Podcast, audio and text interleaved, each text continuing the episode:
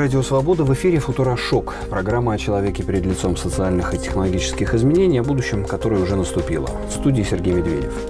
И должен вам признаться, что очень часто инспирацией, вдохновением для моих эфиров э, служит сериал «Черное зеркало», э, который уже третий сезон вышел в 2016 году.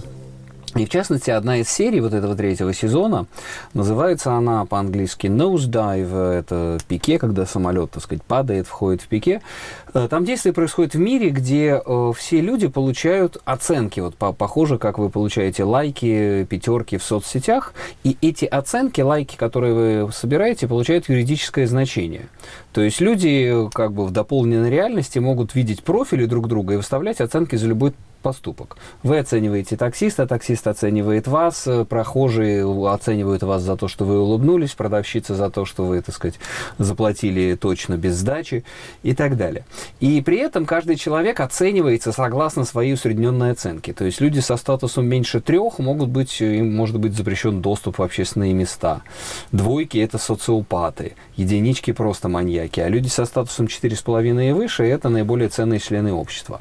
Все это выглядело как научная фантастика до тех пор, пока я не прочел буквально неделю назад на сайте Карнеги.ру э, статью Леонида Ковачича, журналиста китаеведа, о том, что эта оруэлловская антиутопия о постоянной оценке людей уже, оказывается, притворена в жизнь. У меня, честно говоря, челюсть отпала, когда я это прочел, что вся эта система работает в Китае, так что мы позвали в гости Леонида, чтобы разобраться с тем, так ли это все на самом деле и чем это нам грозит. Добрый день, Леонид. Здравствуйте. Э, это все, сразу скажите, это не первоапрельская шутка, не розыгрыш, э, то, о чем вы написали, китайская система? Как это не удивительно, это чистая правда. Я сам, когда занимался подготовкой этой статьи и исследовал официальные документы, периодически на меня нападал ступор, и я не верил своим глазам, потому что все, что описано в статье, это не какие-то там домыслы, спекуляции, предположения, может быть так, может быть не так. Это все основано на официальных документах э, Госсовета, и других э, государственных структур Китая, которые имеются в открытом доступе. Ну, давайте подробнее тогда расскажите э, про эту систему. Как я понимаю, она называется система социального кредита. Да, но вообще более точный перевод по смыслу, наверное, система социального доверия, хотя официально она называется система социального кредита. Над созданием этой системы думали давно, еще при прежнем руководстве Китая, и тогда, в общем-то, речь шла о том, чтобы создать э, систему скоринга наподобие ШУФа в Германии, ФИКа ну, кредитная, в США. Кредитный, да, то есть, э, кредитный рейтинг э, гражданина. Нужна была, да, какая-то система оценки кредитных рейтингов гражданина в каком-то таком универсальном и сравнимом формате. Но с приходом э, к власти нового поколения руководителей, в частности председателя КНР Си Цзиньпина, оказалось, что система все-таки предполагает э, присваивание рейтингов не только каким-то экономическим субъектам, э, не только компаниям, юридическим лицам, но и всем физическим лицам, всем гражданам КНР. То есть к 2020 году миллиард триста миллионов человек Китая Э, будут охвачены этой системой. И что самое главное, речь идет тут не только об оценке их кредитоспособности, хотя об этом тоже, безусловно, но в том числе и о э, об оценке их морально-нравственного поведения, Который да. будет выражаться в каком-то рейтинге. То есть у каждого человека будет вот этот рейтинг, который он будет носить с собой, и его либо увеличивать, либо терять. Да, да, совершенно верно. Ну вот э, пока что система работает в 30 пилотных городах. В частности, вот э, у меня в статье об этом говорится в городе Жунчен э, в провинции Шаньдун на юго-востоке Китая. Там уже вовсю работает эта система. Всем жителям города присваивается изначально э, тысяча баллов рейтинга. Вот. Это достаточно хороший рейтинг, а дальше, в зависимости от их поведения, рейтинг либо возрастает, либо снижается. И вот самый интересный вопрос, э, что влияет на этот рейтинг? Практически все получается. То есть человек находится под постоянным контролем. Мало того, что его кредитная история, там, заплатил ли он налоги, оплатил ли он штрафы. Все это влияет на его рейтинг. Но также... Улицу не там где-то перешел. Да, пере... вот в том-то и дело. Не там улицу перешел, или там не убрал за своей собакой. Э, а, кто, а кто сказал, что не убрал? Откуда? Кто это посмо... увидел, что он не убрал за собакой? Значит, в Жунчене эту систему решили создавать наподобие э, системы, которая существовала в Китае очень давно, еще в 400 году до нашей эры. Тогда великий китайский реформатор Шаньян э, распорядился, чтобы все семьи, все люди, все жители Китая разделились на группы из э, 5-10 семей. И э, следили друг за другом, то есть каждый блок из 50 семей должен был следить друг за другом.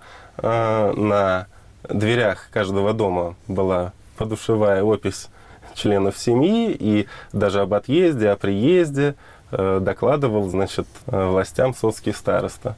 Эта система называлась Баудзя.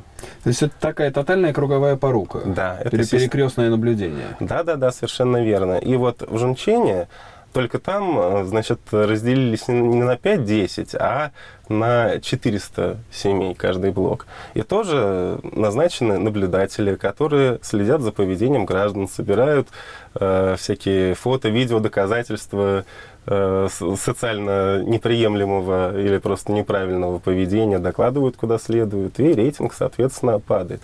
Плюс ко всему, в современном мире это стало проще осуществить за счет э, системы Э, больших данных, искусственного интеллекта и вообще новых технологий. То есть ведь э, люди на самом деле попадают все время в поле зрения камер видеонаблюдения. А в Китае их очень много, кстати говоря. И тоже с помощью этих камер видеонаблюдения можно за человеком при желании наблюдать практически круглосуточно, хоть на улице, хоть дома, хоть в офисе. Ну и плюс, конечно, цифровой след, который человек оставляет в соцсетях. Безусловно. Тобто, ведь это же уже тоже используется со своей стороны, коллекторы и работодатели э, постоянно мониторят. Так вот, э, возвращаясь просто к тому, как будет работать система да. в Китае, Значит, э, информацию о человеке будут собирать, с одной стороны, различные муниципальные, правоохранительные, судебные органы, налоговые органы и прочие государственные структуры. С другой стороны, будут собирать э, технологические компании, например, Alibaba и Tencent. Это две крупнейших технологических компании Китая. Tencent принадлежит э, мессенджер – китайский, которым пользуется 500 миллионов человек, а Alibaba – это огромная площадка интернет-торговли, которая тоже почти 500 миллионов э, клиентов внутри Китая. И эти компании, соответственно, они э, обладают огромной базой данных об активности человека в интернете, в социальных сетях. Вот, например, в Китае в последние годы э, очень развиты мобильные платежи с помощью электронных кошельков. А, Причем Китай лидер вообще мировой а, в этой области. И что интересно, власти Китая никак не препятствовали этому. Хотя, казалось бы, да, любая инновация обычно в первую очередь подвергается каким-то ограничениям. Можно вспомнить хотя бы китайский фаервол, допустим, да, ограничения в интернете. А тут нет. Наоборот, всячески это поощрялось. И теперь Китай мировой лидер по объему мобильных платежей. А вот э, если задуматься, то можно предположить, что все это неспроста. И на самом деле данные о человеке э, собираются в том числе с помощью вот этих вот э, мобильных приложений. Кому он заплатил, зачем? Это же лучший способ да, отследить. Э, Конечно. Более того, где он это сделал, по геолокации можно отследить, да, там товарная номенклатура, да, его там потребительская корзина, средний доход, опять же, можно понять, какой у него. Это очень ценная информация, и они эту информацию собирают и открыто говорят о том, что они делятся этой информацией с э, государственными структурами. То есть она не держится в секрете компаниями. Ну, а кто присваивать тогда будет этот рейтинг? Будут какие-то государственные органы?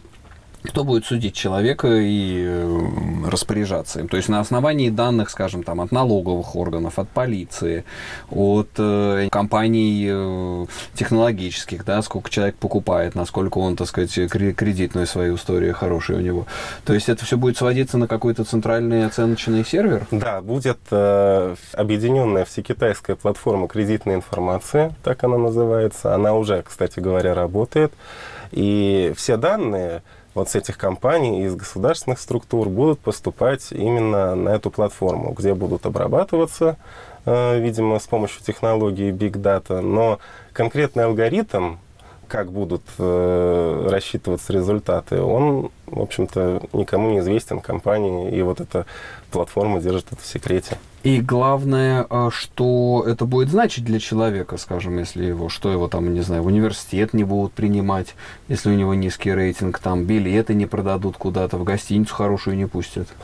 Это тоже очень большой вопрос, потому что в официальных документах не прописано четко, какие будут санкции. То есть сказано достаточно общо, что тем, у кого будет высокий рейтинг, э, будут полагаться все возможные Э, льготы, э, зеленый свет во всех государственных и муниципальных учреждениях. Они могут там без очереди попасть на прием к врачу, получить кредит до определенной суммы, до 200 тысяч юаней без залога и поручителей, в больнице брать инвалидную коляску, не оставляя за нее залог.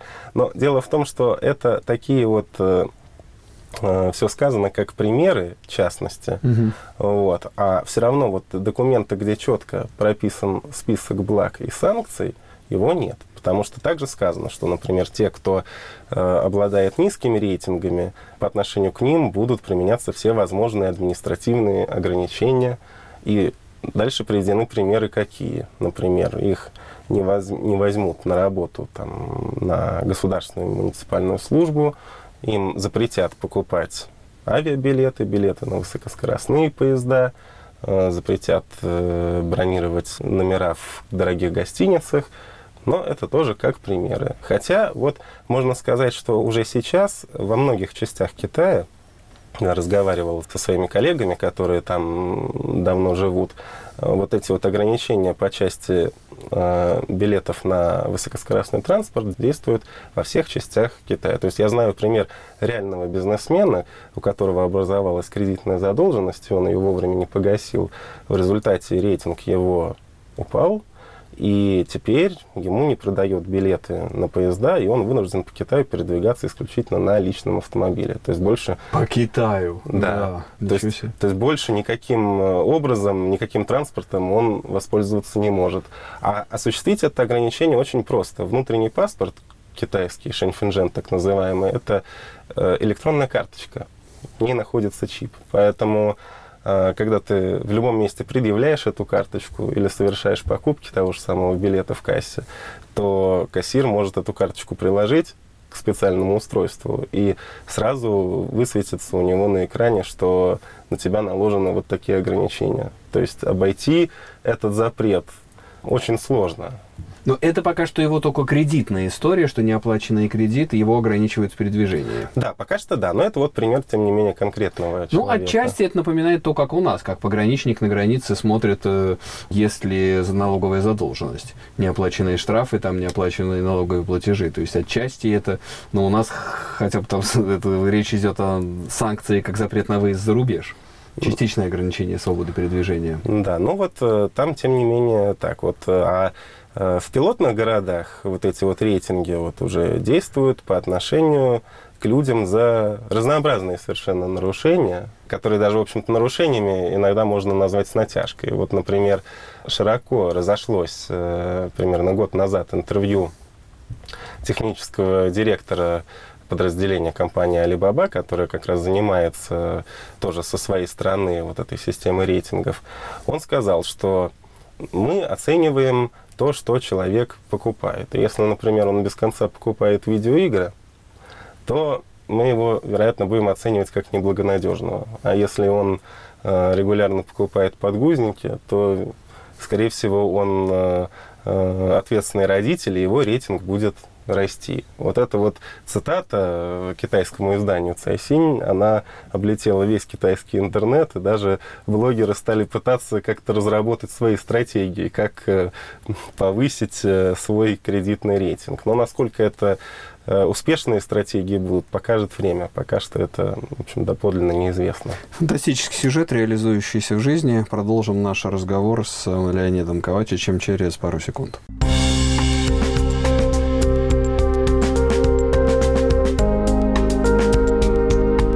Здравствуйте, программа «Футурошок» на волнах Радио Свобода. Программа о человеке перед лицом социальных и технологических изменений, будущем которое уже наступило.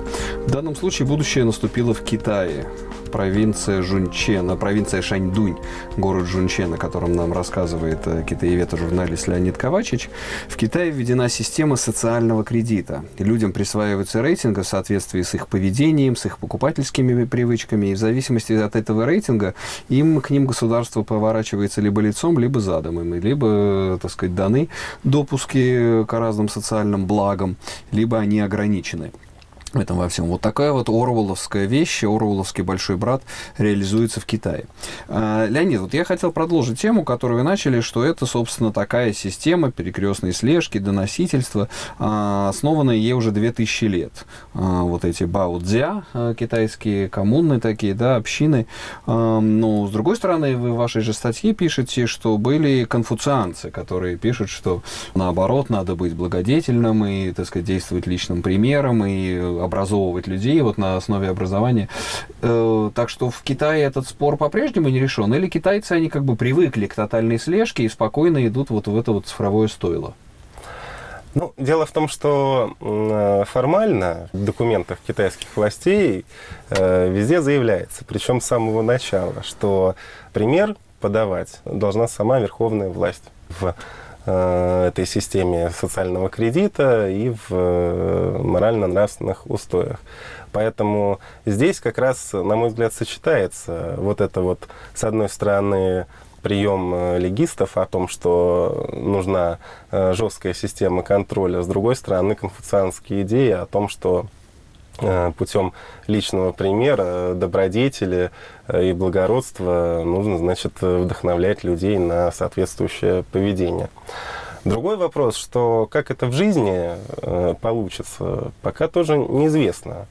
Потому что на данный момент система социального кредита затрагивает лишь э, чиновников низового уровня. Вот я также в статье там рассказывал о том, что в качестве эксперимента э, партийная школа э, при провинции Сычуань значит, запустила совместно с технологическим институтом программу «Умное красное облако», которая будет собирать данные, отслеживать поведение чиновников низового уровня и присваивать им соответствующий рейтинг. То есть, да, пока что мы видим, что для некоторых чиновников эта система тестируется и, возможно, заработает. А главный вопрос, а кто будет следить за верховными лидерами? Вот кто будет оценивать самого большого брата? В Китае такая же система, потому что в России совершенно очевидно тренд в наше время он такой разнонаправленный. С одной стороны, все большая слежка за простыми гражданами, с другой стороны, верховная власть все больше закрывается информационно. Вот уже из реестров недвижимости они вышли, и запрещено блогерам писать. В Китае тоже? В Китае всегда, например, в интернете ограничивались так называемые чувствительные темы, касавшиеся в первую очередь руководства страны. И сейчас эта цензура, она, наверное, в некотором смысле даже усиливается. А, с одной стороны, нынешний председатель КНР Си Цзиньпин, он активно борется с коррупцией. Постоянно в новостях появляются сообщения о том, что тот или иной чиновник, в том числе достаточно высокого ранга, э, исключен из партии, против него началось расследование, даются реальные сроки, наказания. Но, с другой стороны, цензура увеличивается, наверное. И, например, вот такой э, момент э, в э, сейчас э, запретили картинки Винни-Пуха и Тигра. И э, сейчас э, э, сообщество китаеведов как раз гадает, из каких соображений запретили тигры и э, Винни-Пуха. Но есть предположение, что когда Си Цзиньпин встречался с э, бывшим президентом США Бараком Обамой, то есть фотография, она по интернету разошлась, как они вдвоем э, идут по дорожке, и, значит, на эту фотографию делали э, фотожабы что ага. Винни-Пух Си Цзиньпин, значит, а Тигра это... А, по Бар... росту, да, там да, по, значит, по комплекции. Барак Обама. В принципе, вроде бы, казалось бы, ну да, юмор, но достаточно безобидный юмор. Тем не менее, но опять же не сразу, а вот только сейчас эту картинку запретили. И... А это как в России, это табу на фотографии уточки. Ну, наверное, да. И теперь, если в китайском поисковике вводишь э, слово Винни-Пух на китайском на иероглифах, то он, значит, э, тебе высвечивает, что, извините, данный контент является чувствительным, поэтому он скрыт. С ума сойти, как это вообще все действительно работает э, через мемы, даже идет э, цензура. Но все же это такой типично китайский феномен, э, что вот Китай со своей, может быть, э, особый э, подходом к человеческой индивидуальности, к ограничению личной свободы, к свободе выбора. И вот в сочетании с цифровыми технологиями, тотальной слежкой именно в Китае эта система может э, быть наиболее полно применена. Это такая национальная национальная особенность? Ну, скажем так, э, во-первых, насколько она будет успешна и будет работать, покажет время. Этого достоверно никто не знает. А вот вопрос, почему она появилась в Китае, на мой взгляд, э, вполне логично и объясним, потому что, во-первых, э, определенная ситуация в обществе. То есть сейчас нормой жизни в китайском обществе стало мошенничество, коррупция, воровство. Причем на всех уровнях. На уровне бизнеса, малого, среднего, mm-hmm. на уровне крупного бизнеса, на уровне чиновников. И Си Цзиньпин это прекрасно понимает, что нужно срочно э, брать общество под контроль и как-то его нормализовать, иначе под угрозой социальной стабильности в конечном счете власть партии, его собственная. Кроме того, огромное население – население с такой численностью нужно как-то контролировать. Страна большая, население большое, поэтому, мне кажется, и пришел Китай в итоге к тому, чтобы создать такую всеобъемлющую, всевидящую систему. И люди, конечно, никак не могут против этого протестовать, могут только изобретаться какие-то пути обой- обойти систему и, видимо, понимание, что сама система тоже будет коррумпирована. Я думаю, что рейтинги можно будет покупать за деньги, редактировать за деньги и так далее? Ну, скажем, как обойти эту систему, мне неизвестно. Если бы это было известно, этот секрет, я думаю, можно было бы задорого продать. Дело в том, что китайское общество, оно, э, ему же это подается как э, благо. Ведь э, наличие рейтингов – это же не только угроза, это в том числе и возможности какие-то льготного кредитования – льготных билетов, дополнительных каких-то благ. И преподносится это все местными СМИ, что в этом нет ничего плохого. Вы просто живите, как полагается, по-человечески, как э, принято обществом, общественной моралью, и все у вас будет хорошо, наоборот, у вас будет все только лучше. И я даже смотрел интервью с э, местными жителями китайские СМИ вот, э, делали материалы об этом, и они все говорят, ну я не вижу в этом ничего плохого, чего бояться. Я и также старалась жить правильно, и сейчас буду еще больше стараться. Ну вот как часто, да, говорят, ну и что, что эти спецслужбы смотрят мессенджеры и переписку? Я же ничего плохого не делаю, я же ничего плохого не пишу. Вот я весь открыт, я весь прозрачен, пускай смотрят. Ну да, вот риторика примерно такая.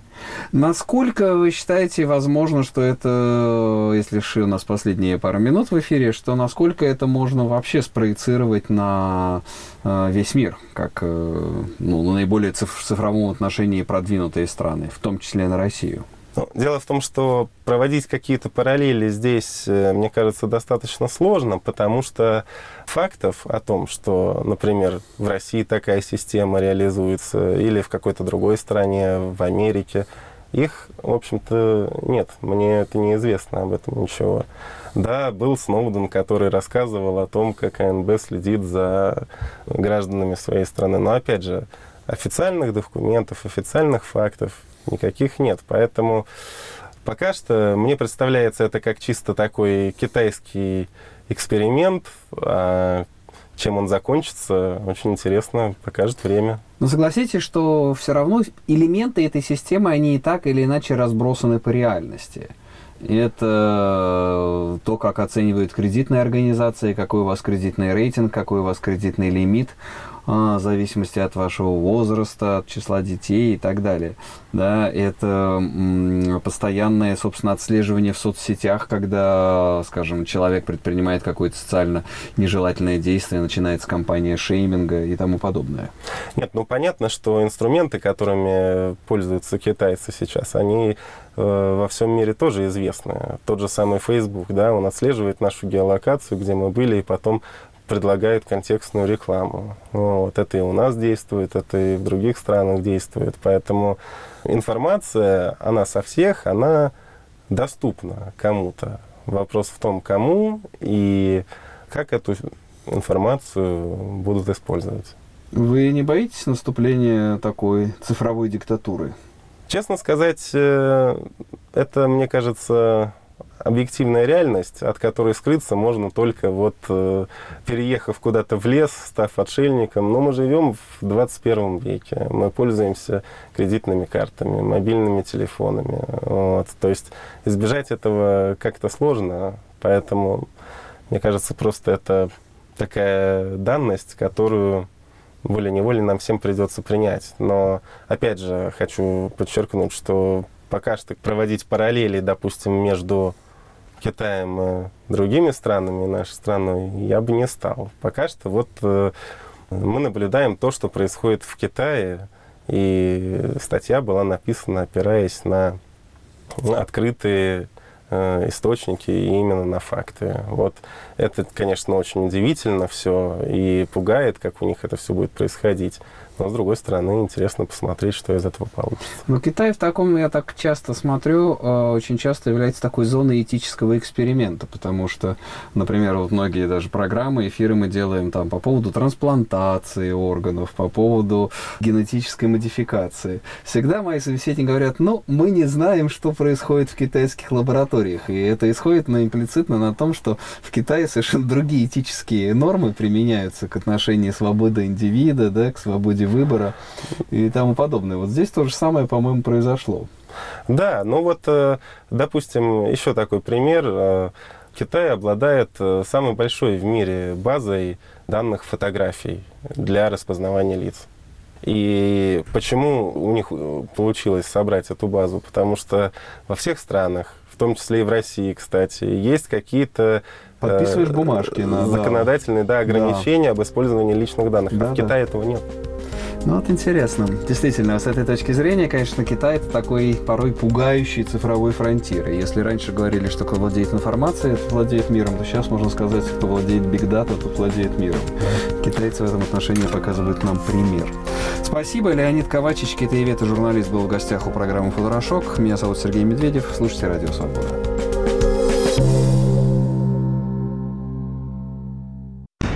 Выпуски новостей «Радио Свобода» в начале каждого часа. Самые важные события в России и мире. Первое. Подорвать легитимность избранного президента США. Репортажи корреспондентов и последние подробности. Мы держим руку на пульсе событий. Новости «Радио Свобода». Быстро, точно, объективно.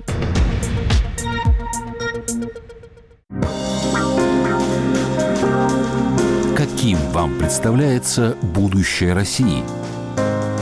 Видите, сейчас, конечно, непростая жизнь, вы сами это лучше меня знаете.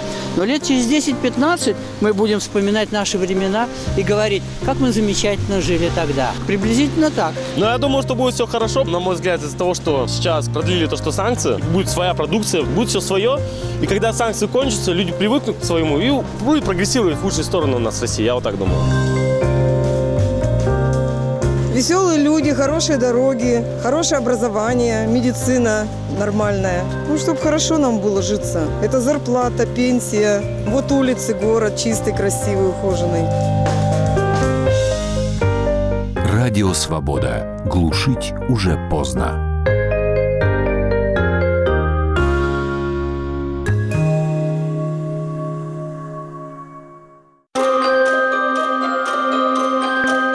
Совсем недавно безбожники подавляли верующих. Сегодня от имени Христа требует ограничить свободу, в тюрьму за кощунство. Есть и верующие, которые за права человека, за свободу к славе Божией. Как отличить Евангелие от его подмены? Об этом в программе с христианской точки зрения сразу после выпуска новостей.